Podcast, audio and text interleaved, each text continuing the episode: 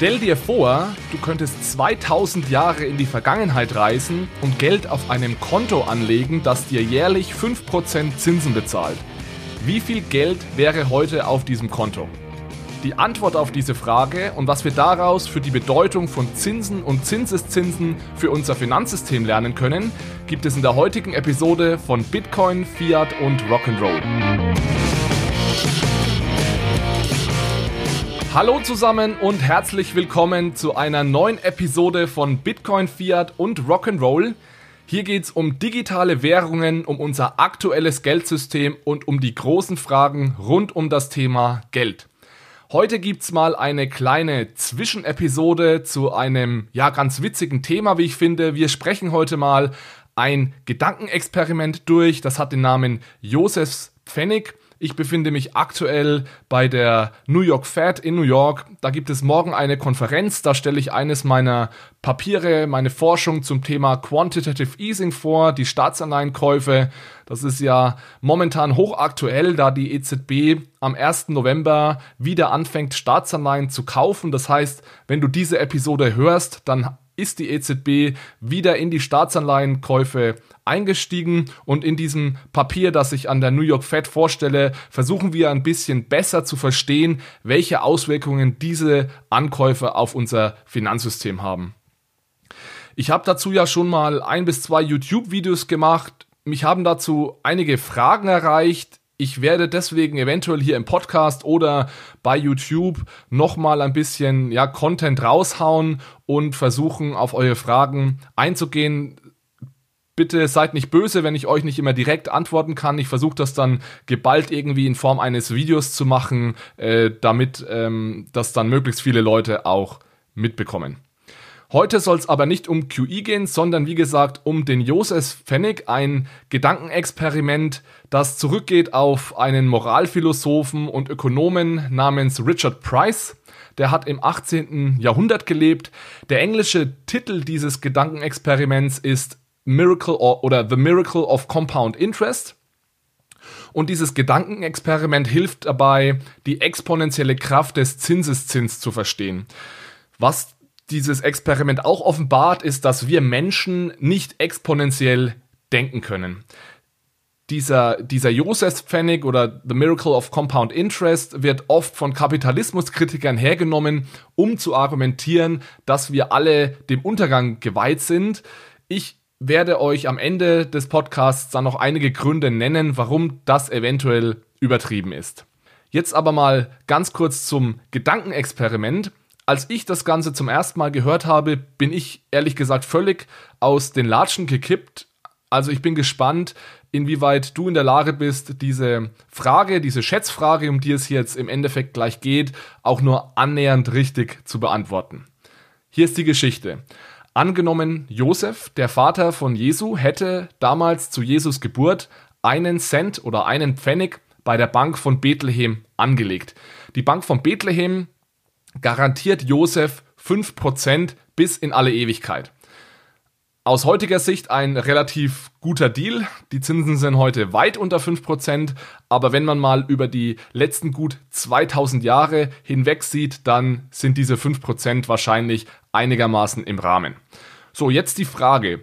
Wie viel Geld hätte Josef heute auf seinem Konto, wenn er das Geld seit der Ersteinzahlung im Jahr Null, also zu Jesus Geburt, nicht mehr angefasst hätte? Also nochmal kurz zusammengefasst. Josef legt im Jahr Null zu Jesus Geburt einen Cent zu 5% bei der Bank in Bethlehem an und lässt das Geld bis heute dort liegen. Das heißt, alle Zinsen bleiben auf dem Konto. Wie viel Geld ist heute auf diesem Konto? Wenn du kurz über die Antwort nachdenken möchtest, dann kannst du vielleicht kurz auf Pause drücken. Ich werde dir gleich die Antwort nennen und euch dann ja auf den durch, durch den Lösungsweg führen und euch erklären, wie man auf diese Antwort kommt. Also haltet euch fest, Josef hat Geld auf seinem Konto im Gegenwert von rund 60 Billionen Erdkugeln aus purem Gold. 60 Billionen Erdkugeln aus purem Gold.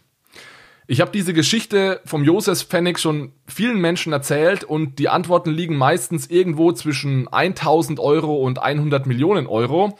Also wenn deine Antwort auch irgendwo in diesem Bereich lag, bist du in guter Begleitung. Die Frage ist jetzt aber, warum kommen 99% der Menschen nicht mal ansatzweise in die Nähe der korrekten Lösung? Und die Antwort auf diese Frage ist, dass wir Menschen nicht in der Lage sind, exponentiell zu denken. Das Guthaben auf diesem Konto wächst nämlich exponentiell an. Am Anfang ganz langsam, also jedes Jahr kommt nur der Bruchteil eines Cents dazu. Es ist ja so, im ersten Jahr, wenn Josef 5% Zinsen bekommt, dann bekommt er im ersten Jahr, nachdem er einen Cent eingezahlt hat, 0,05 Cent Zinsen. Das heißt, nach einem Jahr hat Josef 1,05 Cent auf seinem Konto. Im zweiten Jahr bekommt er dann wieder 5% Zinsen und zwar dieses Mal eben auf diese 1,05 Cent, die sich auf seinem Konto befinden. Das nennt sich dann Zinseszins. Das heißt, im zweiten Jahr bekommt er anstatt 0,05 Cent Zinsen, bekommt er 0,0525 Cent Zinsen. Also ein kleines bisschen mehr als im ersten Jahr. Und so wächst dann das Geld auf seinem Konto am Anfang eben extrem langsam und je mehr Geld er auf seinem Konto hat, desto schneller wächst dieser Betrag eben auch durch den Zinseszins. Es gibt eine ja ganz coole andere Geschichte, die dieses exponentielle Wachstum schön darstellt, und zwar die Weizenkorn-Legende von Sisa ibn Dahir. Die habt ihr eventuell schon mal gehört, und zwar geht es da um einen brahmanischen Weisen, der das Schachspiel erfunden hat, um seinen König zu unterhalten. Als Dank dafür gewährt dann der König diesem Weisen eine Bitte und der Weise sagt dann, er hätte gerne auf das Schachfeld, auf das erste Feld dieses Schachbretts hätte er gern ein Weizenkorn, auf das zweite Feld des Schachbretts hätte er gern zwei Weizenkörner, auf das dritte vier Weizenkörner, auf das vierte acht Weizenkörner und dann auf jede, jedes weitere Feld sollte immer die Anzahl der Weizenkörner verdoppelt werden im Vergleich zum vorhergehenden Feld. Der König hat ihn dann erst ausgelacht und meinte, warum er sich so etwas Bescheidenes wünscht. Doch es hat sich dann sehr schnell herausgestellt, nachdem einige Felder abgedeckt waren, dass weder die Weizenvorräte des Königsreich ausreichen, noch die Weizenvorräte der ganzen Welt. Denn im Endeffekt wäre es nötig gewesen, über 18 Trillionen Weizenkörner zur Verfügung zu stellen. Um das mal zu veranschaulichen, was das bedeutet, 18 Trillionen Weizenkörner, wenn du dir einen Güterzug vorstellst, der Güterzug hat Waggons und in einen Waggon passen 20 Tonnen Weizenkörner. Wenn dieser Güterzug mit 80 km/h an dir vorbeifahren würde, dann würde es 730 Jahre dauern, bis dieser Zug mit der Menge an Weizenkörnern an dir vorbeigefahren ist, die der brahmanische Weise vom König hätte bekommen müssen. Anders ausgedrückt könnte man auch sagen, man kann den gesamten Erdball mit 9 mm hoch oder mit einer 9 mm dicken Decke aus Weizenkörnern bedecken. Also das sind Dinge, die können wir uns als Menschen nicht so wirklich vorstellen. Es ist uns also nicht in die Wiege gelegt, exponentiell zu denken. Trotzdem können wir uns mal Gedanken machen, was es eigentlich bedeutet und wie wir eventuell dieses exponentielle Wachstum uns selbst zu Nutzen machen können. Eine Sache, die oft in diesem Zusammenhang genannt wird, ist, man kann den Zins, diesen exponentiellen Zinseszinseffekt zu seinen eigenen Vorteilen nutzen, indem man sehr früh beginnt, Geld beiseite zu legen, beispielsweise auf ein Sparkonto oder indem man regelmäßig in einen äh, Aktienfonds oder ETF einzahlt, um eben möglichst früh damit zu beginnen, dieses Geld zu akkumulieren und zu hoffen, dass dieser Zinseszinseffekt möglichst früh einsetzt. Also das ist jetzt keine Anlageberatung oder Anlageempfehlung, die ich hier ausgebe. Ich möchte nur klar machen, dass man selbst diesen Zinseszinseffekt ausnutzen kann, auch wenn wir keine 2000 Jahre leben. Also wir werden es nicht auf 60 Billionen Erdkugeln aus Gold bringen, aber dieser exponentielle Wachstumseffekt, der setzt schon deutlich früher ein. Eine andere Implikation des Zinseszins ist, dass diejenigen, die sowieso schon sehr viel Kapital oder Geld besitzen, dieses auch noch deutlich schneller vermehren können als diejenigen, die eben weniger besitzen. Und das kann natürlich zu einer gewissen Ungleichverteilung führen. Das beobachten wir auch seit einigen Jahrzehnten. Du kennst sicherlich diese Statistiken. Vor kurzem wurde wieder eine Studie des Deutschen Instituts Deutschen Instituts für Wirtschaftsforschung publiziert und da wurde gefunden oder es wurde dargestellt, dass 10% der Menschen in Deutschland mehr als 50% des Vermögens besitzen. Und das ist auch einer der Hauptkritikpunkte von Kapitalismuskritikern, dass ein Zinseszinssystem eben genau zu dieser Situation fühlt. Es ist erstens inhärent instabil und zweitens führt es zu einer großen Ungleichverteilung. Was machen wir gegen diese Ungleichverteilung? Ganz generell ist es so, dass wir in Europa ja eine sehr sozial-marktwirtschaftliche Form des Kapitalismus haben und wir versuchen dieser Ungleichverteilung entgegenzuwirken, indem wir durch Steuern von oben nach unten umverteilen. Wohlhabende Bürger zahlen in Deutschland, in der Schweiz, in Österreich, in Europa generell deutlich mehr Steuern als weniger wohlhabende Bürger. Trotzdem ist es so, dass es uns anscheinend, wenn man den Statistiken glaubt, nicht gelingt, diese steigende Ungleichverteilung aufzuhalten. Einen möglichen Grund dafür haben wir heute in diesem Gedankenexperiment zum Josefspfennig kennengelernt, nämlich diese exponentielle Kraft des Zinseszins, gegen die eigentlich nur durch recht drastische Maßnahmen anzukommen ist. Wenn man das wirklich, wenn man diesem Ganzen wirklich entgegenwirken möchte, dann müsste man wahrscheinlich die Steuern noch weiter erhöhen oder Dinge wie eine Vermögenssteuer einführen. Also es gibt diese Vorschläge ja, Beispielsweise, dass ab gewissen Einkommen der Steuersatz auf 100% steigt. Beispielsweise 500.000 Euro. Alles, was über 500.000 Euro Einkommen geht, wird zu 100% an den Staat abgeführt. Man kann, wie gesagt, auch Vermögen besteuern. Zum Beispiel ab 10 Millionen Euro muss ein gewisser Teil des Vermögens abgegeben werden. Ich bin ehrlich gesagt kein allzu großer Fan dieser extremen Umverteilung, denn die haben meistens einen sehr unschönen Nebeneffekt. Wenn ich es Menschen nicht mehr erlaube bzw. sehr schwer mache, große Vermögen anzuhäufen oder große Einkommen zu erhalten, dann wirke ich damit auch zu einem gewissen Teil den Innovationsdrang ab. Denn was für Innovation extrem wichtig ist, ist es Risiken einzugehen.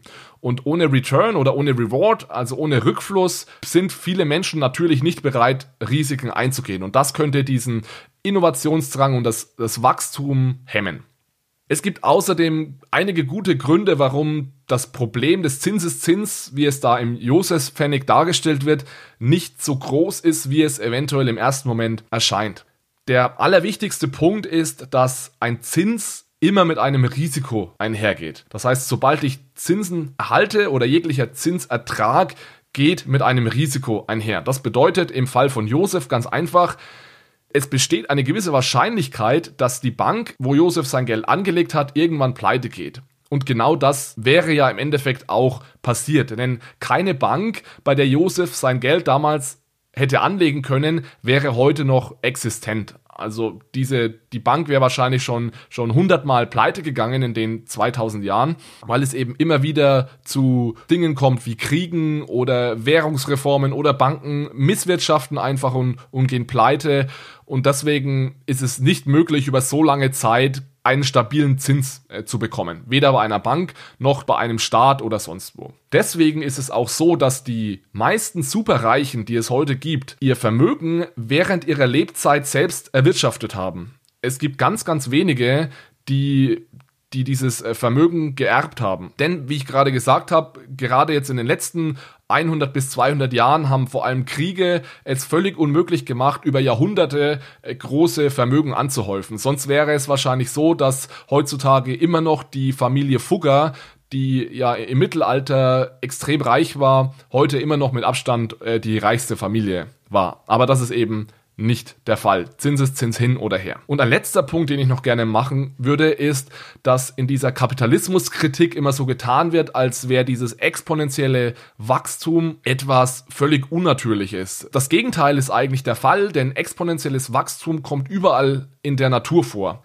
Was wichtig ist zu verstehen, ist, dass es für dieses exponentielle Wachstum eben auch Begrenzer gibt. Wir können ja nochmal zu der Geschichte des Josefspfennig zurückkommen und dieselbe Geschichte erzählen in Form einer Kakerlake. Also lasst uns mal das Gedankenexperiment machen, dass zum Zeitpunkt, als Josef seinen Pfennig bei der Bank von Bethlehem eingezahlt hat, hat gleichzeitig eine Kakerlake im Keller der Bank angefangen, sich zu vermehren.